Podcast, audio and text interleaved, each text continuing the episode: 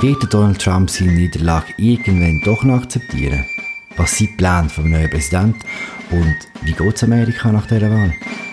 Und damit herzlich willkommen zu einer weiteren Folge von Entscheidung 2020. Es ist die erste Folge, nachdem tatsächlich eine Entscheidung gefallen ist. Der Donald Trump ist abgewählt und Joe Biden der Präsident-elect. Mein Name ist Philipp Loser und ich schwätze hier mit Alan Cassidy und wir schwätzen über das. Let's give each other a chance. It's time to put away the harsh rhetoric, lower the temperature, see each other again, listen to each other again. And to make progress, we have to stop treating our opponents as our enemies. They are not our enemies, they are Americans. They're Americans.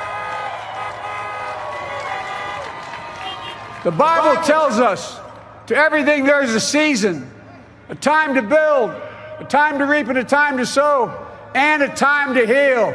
This is the time to heal in America. Das ist jetzt also der President-elect. Allen, die Wahl hat 80 Stunden gedauert, hat sich angefühlt wie 800. Wie war es, wo es dann tatsächlich so weit war und die grossen Fernsehstationen der äh, beiden zum Präsidenten ausgerufen haben? Es war wirklich ein sehr spezieller Moment hier in Washington. Ich habe es selber am Fernsehen gar nicht direkt mitbekommen. Ich bin vor meinem Kaffee gestanden, beziehungsweise gerade auf dem Weg dazu. Und dann habe ich aber gemerkt, dass Leute, die mir entgegengekommen sind auf der Straße, ihre Handys angeschaut haben. Man hat so erste Jubelschrei gehört und dann ist es wirklich losgebrochen. Alle haben geschaut, jetzt over und Autos haben angefangen hupen. Und es ist einfach, es ist wahnsinnig, wie es hat nach einem WM-Final, wo alle für die Heimmannschaft waren. Wie viel Prozent haben in Washington für die beiden gewählt? Glaube, mehr als 93. Also eben, es ist, es, es, man muss sich immer, als Journalist muss man sich auch immer wieder sagen, das ist wirklich nicht repräsentativ, wo man dort ist, oder? Aber in so einem Moment, in so einem historischen Moment ist es halt schon einfach sehr eindrücklich, zum sehen, was das mit einer Stadt macht. Mhm. Ähm, es ist sehr viel emotionale Energie da gewesen, wo sich sehr viel aufgestellt hat in vier Jahren. Es hat irgendwie auch noch so passt. Es ist ja wirklich ein wunderschöner Herbsttag gewesen. 20 Grad, die Leute sind sowieso mhm. draus gewesen, Samstagnachmittag oder so, Samstagmittag. Und, und dann ist das passiert. Und, ähm, also, in Amerika ist es immer so eine Sache mit öffentlich Alkohol trinken und so, aber also so viele Leute mit Championsflaschen und in einem blöden roten Becher habe ich also schon, schon sehr lange gesehen. Es ist wirklich so in, innerhalb von ein paar Stunden so ein gigantisches Outdoor-Festival geworden. Und es war ja nicht nur in Washington, gewesen, muss man auch sagen, oder? Nein, nein, es ist in ganz vielen Städten so gewesen. Und ich meine nicht nur in Städten, das ist jetzt auch wieder so etwas, wo, wo, wo so ein bisschen oder gerade in so rechten Medien jetzt wieder heisst, oder? Ich meine, ich habe auch SMS bekommen von, und, und selber geschrieben mit ein paar Leuten, die ich jetzt im Verlauf der letzten Jahre kennengelernt habe, als Amerikaner, die nicht in Städten wohnen, die auch unglaublich erleichtert sind. Das ist jetzt auch nicht einfach so, dass es nur, äh, genau, die bösen Stadtbewohner sind. Hm. Wir haben vorhin einen kurzen Ausschnitt gehört aus, aus der ersten Rede von Biden nach seiner Wahl, wo er gesagt hat, die Zeit vom einander fertig machen sei jetzt vorbei, wir sind nicht Feinde, wir sind alles Amerikaner. Wie hast du die erste Rede von ihm empfunden? Ja, also wir haben ja hier an der Stelle oft Witzli gemacht über Biden und ich glaube, wir werden oft Witzli machen und kritisch sein auch. Aber ganz ehrlich, die Rede, das ist eine starke Rede gewesen. Das ist das gewesen, was man sich von früheren Präsidenten gewöhnt ist gewesen. Oder von Inszenierungen von früheren Präsidenten, so ein bisschen West Wing-mäßig. Mm. Es ist ein Aufruf an Einheit, an Differenzen zu überwinden, zusammenstehen. Das ist natürlich alles so ein bisschen corny gewesen, oder wie die Amis würden sagen. So ein bisschen, bisschen jo, ja, ein bisschen, ein bisschen cheesy, oder? Ein bisschen. Ja, genau. Aber ich glaube, ganz viele Amerikaner haben sich nach diesen vier Jahren wirklich nach so etwas gesehen. Mm. Wir machen schon Klammern auf, wenn du vorhin gesagt hast, West Wing, das ist ein bisschen schnell gegangen. Das ist eine der besten Fernsehserien, die es je gegeben hat. Wo man immer nachher nachschauen kann, wo, wo ich allen sehr ans Herz lege. Und es ist wirklich so ein bisschen, als würde man ein bisschen Fernsehen im Fernsehen schauen, oder? Die ganze Rede von beiden. Total. Haben Sie gerade die Republikaner cool gefunden, zum Beispiel der Karl Rove, wir hören schnell. I, I thought it was a, exactly what we wanted to hear. At the end, he was talking about a favorite hymn. I talked about how, with faith and with love, uh, it's time now to become the nation we know we can be. Uh, I thought it was a, a good, a, a, good speech. It ended with a characteristic uh, Biden touch. Ist noch verrückt, wenn sogar jemand Karl Rove, also der, äh, ein Hausgast ist von, von Fox News und äh, alter Republika republikanischer Strateg, so viel Freude ausdrückt über eine Rede vom, vom bösen Feind eigentlich, oder? Ich habe das schon auch noch eindrücklich gefunden, ja. Und es war ja nicht nur der Karl Rove, gewesen, also es ist auch auf Fox und so. Ich habe dann eben nach der Rede extra Fox geschaut, weil es mich interessiert, was sie sagen. Und es ist der Tenor gewesen, ja, von der ganzen ersten Stunde nachher. Tag später tönt dann alles wieder ein bisschen anders. Aber ich glaube, es zeigt, dass, dass es wirklich eine Rede war, wo man sich nicht einfach können abtun irgendwie als, weiß auch nicht, äh, Fortsetzung vom Wahlkampf oder parteipolitisches Gedöns. Es ist, es ist, es ist wirklich eine gute Rede gewesen. Hm. Es ist nicht nur Joe Biden gewählt worden, sondern auch äh, Vizepräsidentin. We did it. We did it, Joe. You're going to be the next president of the United States. das war Kamala Harris, die mit dem Joe Biden telefoniert, äh, in einem Clip, der nachher viral gegangen ist. Sie hat auch selber auch eine Rede gehalten in Wilmington. Auch hier hören wir schnell noch bis draus. Well, I may be the first woman in this office. I will not be the last.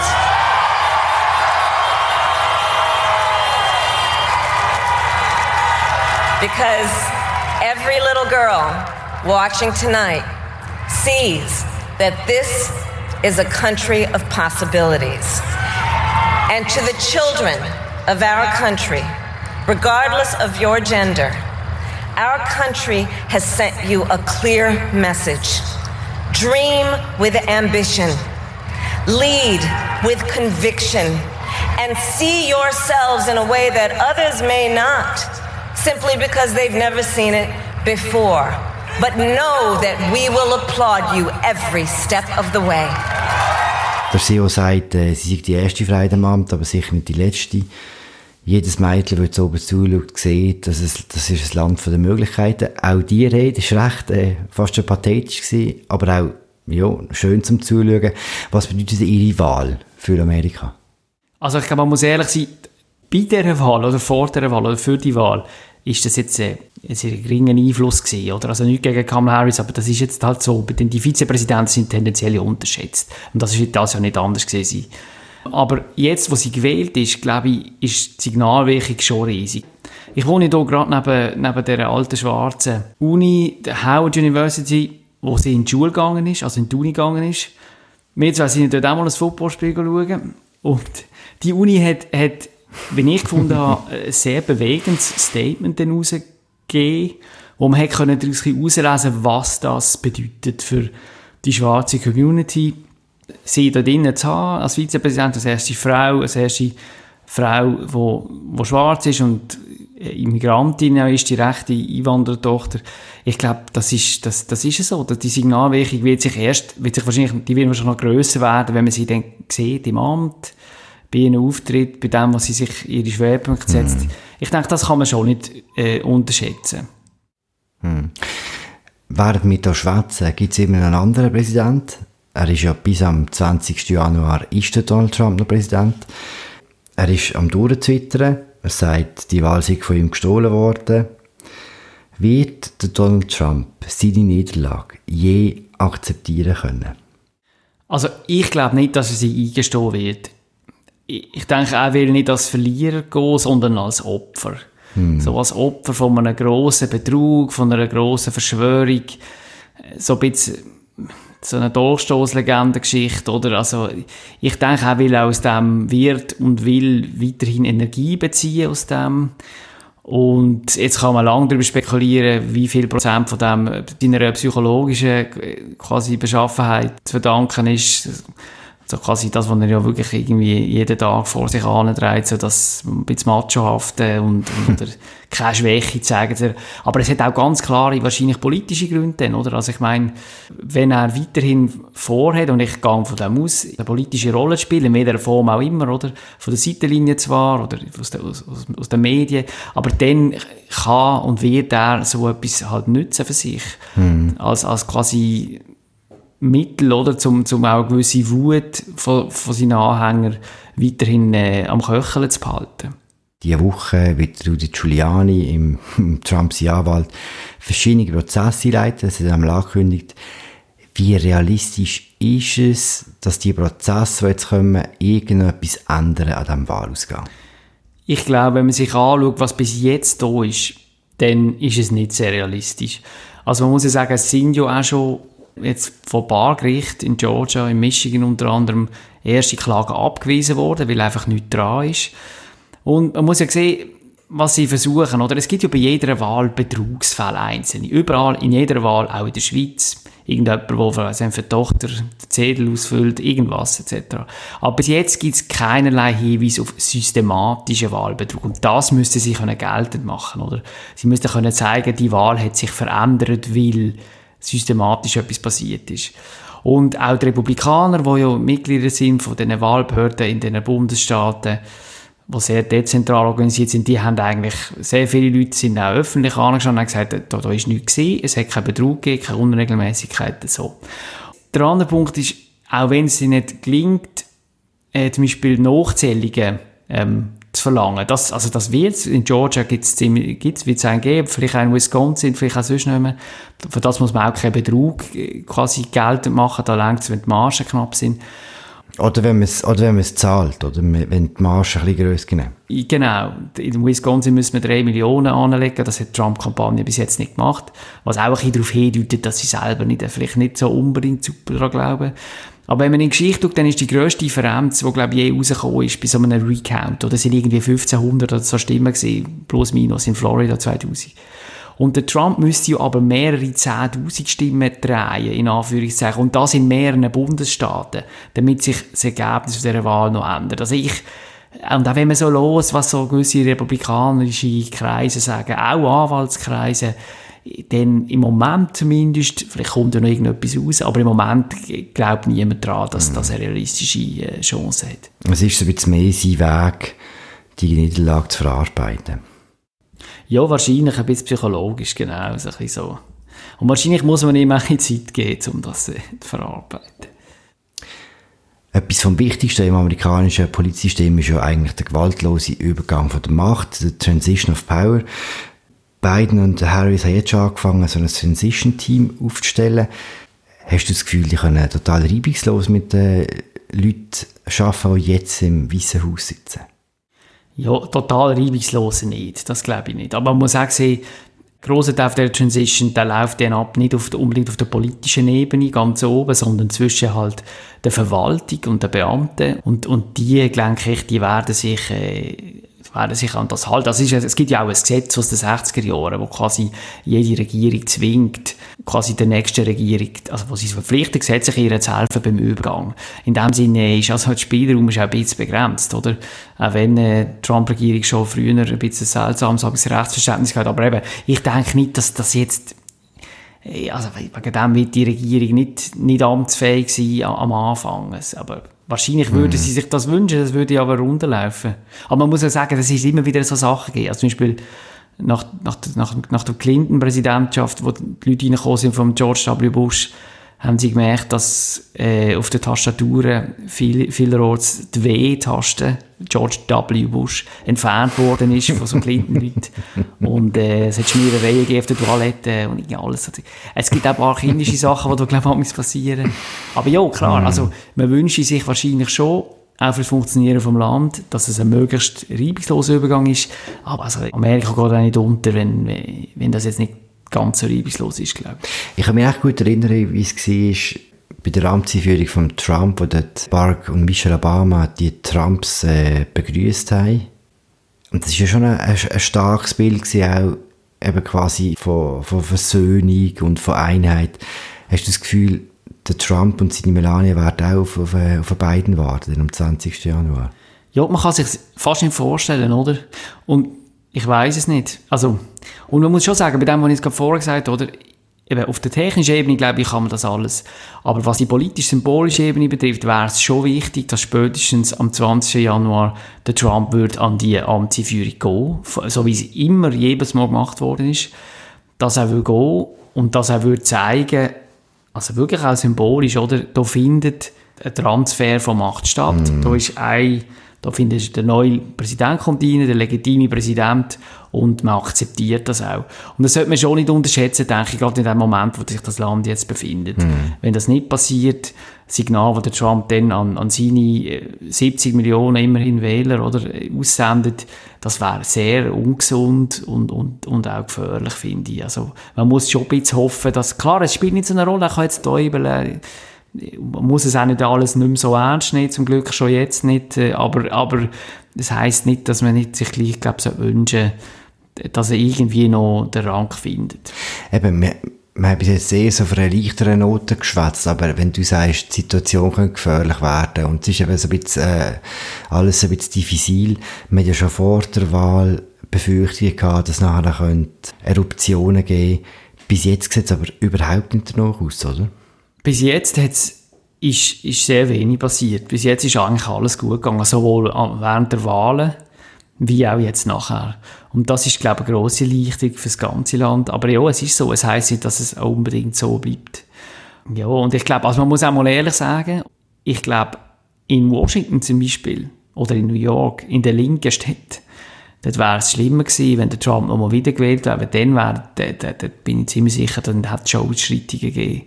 Und, und dass es jetzt ruhig geblieben ist, quasi von der Trump-Seite, das finde ich, das ja, muss man auch mal festhalten.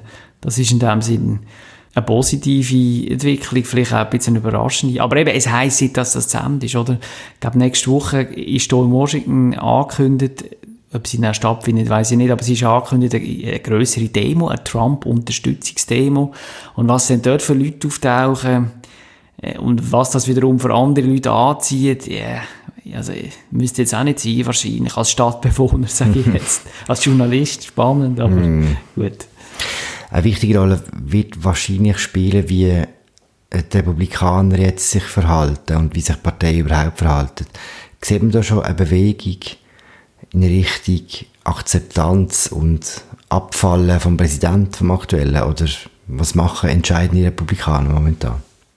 Also ich finde, es hat ein paar Republikaner gegeben, hochrangige, die sich daneben benommen haben und benehmen. Der, der Lindsey Graham ist so einer, der Marco Rubio, also so der Dor, wo man kennt, wo quasi jetzt all das, äh, ja, eben die, die Betrugsvorwürfe, die unbegründeten ventiliert haben und quasi voll in das ganze Delegitimierungsding reinblasen haben. Aber man muss auch sagen, es gibt auch die anderen Signale, also aus, aus dem Senat von ein, zwei Republikanern dort, wo, wo so ein bisschen angedeutet haben, ja, er soll jetzt vor Gericht kommen, das ist sein Recht, das ist ja so. Aber wenn man nichts findet, dann soll er es bitte akzeptieren. Und dann, was, was wichtig ist und auch interessant finde ich, ist der George W. Bush, ähm, wo vor ein paar Stunden jetzt hier ein Statement rausgelassen hat, wo er äh, sagt, es eine faire Wahl war und er gratuliert in beiden. Und man muss sagen, der George W. Bush ist jetzt nicht einer von den Ex-Präsidenten, der sich immer wieder politisch einschaltet. Im Gegenteil, der hat sich eigentlich total zurückgezogen. Der malt jetzt Katzenbilder. Genau, was macht der Katze, glaube ich? ja, genau. Seine Füße, hat er, glaube ich, schon. Anyway, nicht, er macht nichts mehr politisch und das ist, glaube ich, auch, auf das haben viele gehofft, auf so ein Zeichen. Und äh, das hat er jetzt abgegeben. Ich denke, je länger es jetzt geht, eben, wie gesagt, wenn unter der Annahme, dass nichts mehr wirklich führen kommt, oder, dann wird noch dies noch, werden die Republikaner schon mal, äh, quasi zumindest vorsichtig äh, sagen, ja gut, ist jetzt eigentlich schon ein bisschen durch, die Wahl. mal schauen, äh, bevor wir zum Schluss kommen, kann man jetzt schon zwei, drei Sätze sagen zum politischen Inhalt von Biden als Präsident? Weil, man muss auch ehrlich sein, seine Kampagne ist dort schon sehr zurückhaltend gewesen. Er hat vor allem auf so, auf Gesten hat er eine Kampagne gemacht, weniger auf konkrete Inhalt. Kann man jetzt schon etwas zu dem sagen? Mehr sagen zu dem?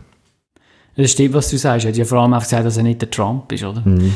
Ähm, ja, es gibt schon Sachen. Also das eine ist, was er viel jetzt darüber geredet hat, in seiner Rede, ist, ist Corona, wo ja da wirklich, also auch nicht nur jetzt bei euch in der Schweiz, aber da ist einfach, es ist wieder, also die Zahlen sind nochmal, nochmal viel, viel schlimmer geworden. Eben, mhm. man hat ja sowieso noch nie einen Tag Pause gehabt, aber es ist jetzt, also es ist unheimlich bisschen entwickelt. Man hat einfach eine Woche lang nicht mehr daran gedacht, wegen gewissen anderen Ja, Sachen. man hat einfach niemand mehr daran geredet, das ist so, aber es ist, äh, also, eben immer noch, auch mehr als 1000 Leute am Tag versterben daran, die Spitäle sind voll vielerorts etc.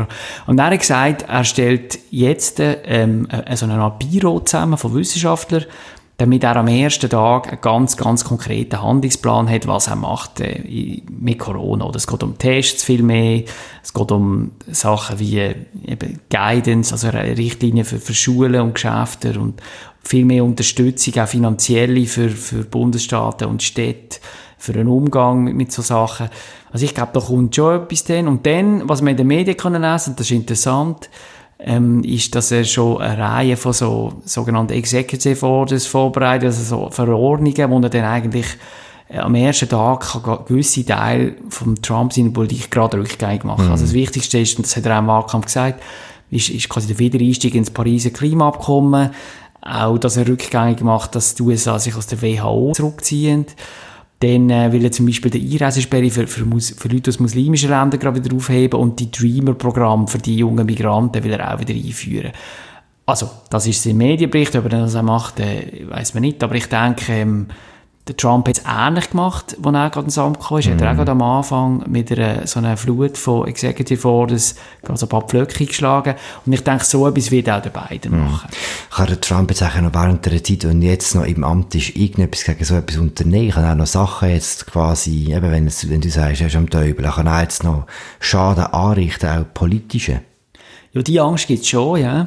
Also, Angst in dem Sinne von den Demokraten, aber auch zum Teil gewissen Republikaner, die jetzt sich befürchten, dass er jetzt irgendwie noch äh, mehr macht, was er will. Also das Thema ist zum Beispiel jetzt vielleicht weniger schade, oder, für, für, für jetzt irgendwie beiden, aber also man geht ein bisschen davon aus, dass, dass es wird so, so Pardons geben, oder? Jetzt fällt mir das deutsche Wort nicht ein. Ähm, Begnadigungen. Begnadigungen, danke vielmals, für, für Leute aus seinem Umfeld und, und wo jetzt auch im Zusammenhang mit, mit, mit den Untersuchungen der diversen von den letzten vier Jahren ähm, verurteilt worden sind, zum Teil auch ins Gefängnis haben müssen gehen, sie Ex-Wahlkampf, also diverse Leute aus seinem Umfeld. Das ist etwas, was ein bisschen spekuliert wird und er kann natürlich jetzt schon noch auch eben auf dem Verordnungsweg Sachen machen, die nachher auch schwieriger sind zum rückgängig machen. Auch da muss ich sagen, das machen andere Präsidenten auch gemacht. Viele. Mm ähm, haben, ich glaube, zum Beispiel im Umweltschutzbereich ist immer so etwas von demokratischen Präsidenten. Jetzt haben sie nie, hat, hat gewisse Sachen nicht durchbekommen in ihrer Zeit und dann haben sie am Schluss noch vorher, haben sie noch schnell irgendwie dort Nationalpark aufgemacht und, und dort und das Ölbohren verboten, etc. so Sachen. Also, das hat eine gewisse Tradition und ich denke, das wäre jetzt eine Überraschung, wenn ausgerechnet der Trump nicht würde so ein Dekret unterzeichnen, wahrscheinlich noch mit einem erhobenen Mittelfinger dabei. Also es wird sicher noch etwas passieren bis, bis, mm. bis, bis zum 20. Januar. Was auch ganz sicher ist, auch nach dieser ewigen Woche, ich glaube, über alles gefasst haben wir noch nicht, oder? Nein, und ich glaube, wir haben eigentlich schon gesagt, dass der Podcast ein bisschen weitergeführt wird. Haben wir schon gesagt, sagen wir gerne nochmal. Bis jetzt sind die Wahlen ja immer noch, die sind ja quasi immer noch ein bisschen am Laufen. Später in der Woche werden wir auch eine neue Ausgabe hören von äh, Martin Kielen und Christoph Münger. Für heute war es das mit uns. Mein Name ist Philipp Loser. Ich habe geschwätzt mit Alan Cassidy, im USA-Korrespondent in Washington, wo jetzt ein neuer Präsident begleiten wird.